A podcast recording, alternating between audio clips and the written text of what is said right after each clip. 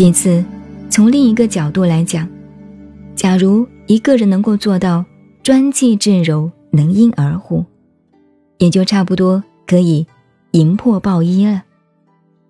因为老子这句名言，确使后世人为了想达到专气致柔的效果，想尽种种方法，建立了许多的门道。尤其到了近代，自由武当派张三丰的太极拳流行普及以来，到处可以看到、听到专气致柔的论调。但是很可惜，谁又能够修气而达到专一的地步呢？心气。既然不能够专一，要想使它化刚为柔，以柔克刚，更所难能。气不能柔，哪里还能够达到返老还童、状如婴儿的境界呢？但是，要从练气而求得去病延年、长生不老的方法，早已成为东方人文的专长。无论是中国道家的练气功夫，或者印度的瑜伽术等的练气，都是靠一双鼻孔、一个嘴巴，加上动作来做呼吸。据我所知的统计，至少有两百多种不同的练气法，当然也包括了道家和佛家的。佛家自隋唐以来。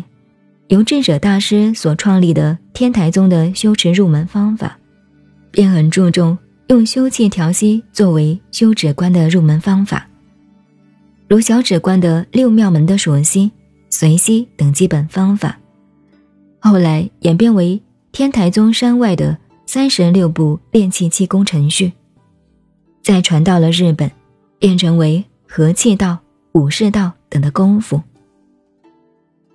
又如西藏密宗的一部分修法，专门注重修气的成就，然后进到修脉、修光明，而达到三昧真火的境界。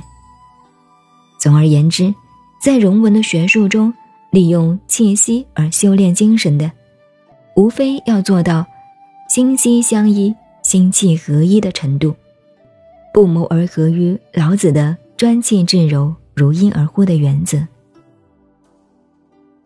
其实，能从客观的立场研究养气或练气之道，这种学理和方法，在春秋战国之间，却已普遍的流行。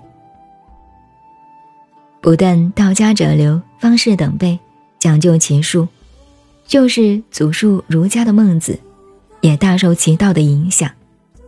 而且从古至今，一般对于修气练心的功夫，却能够修到。纯粹精湛的，很少能够超过孟子的程度。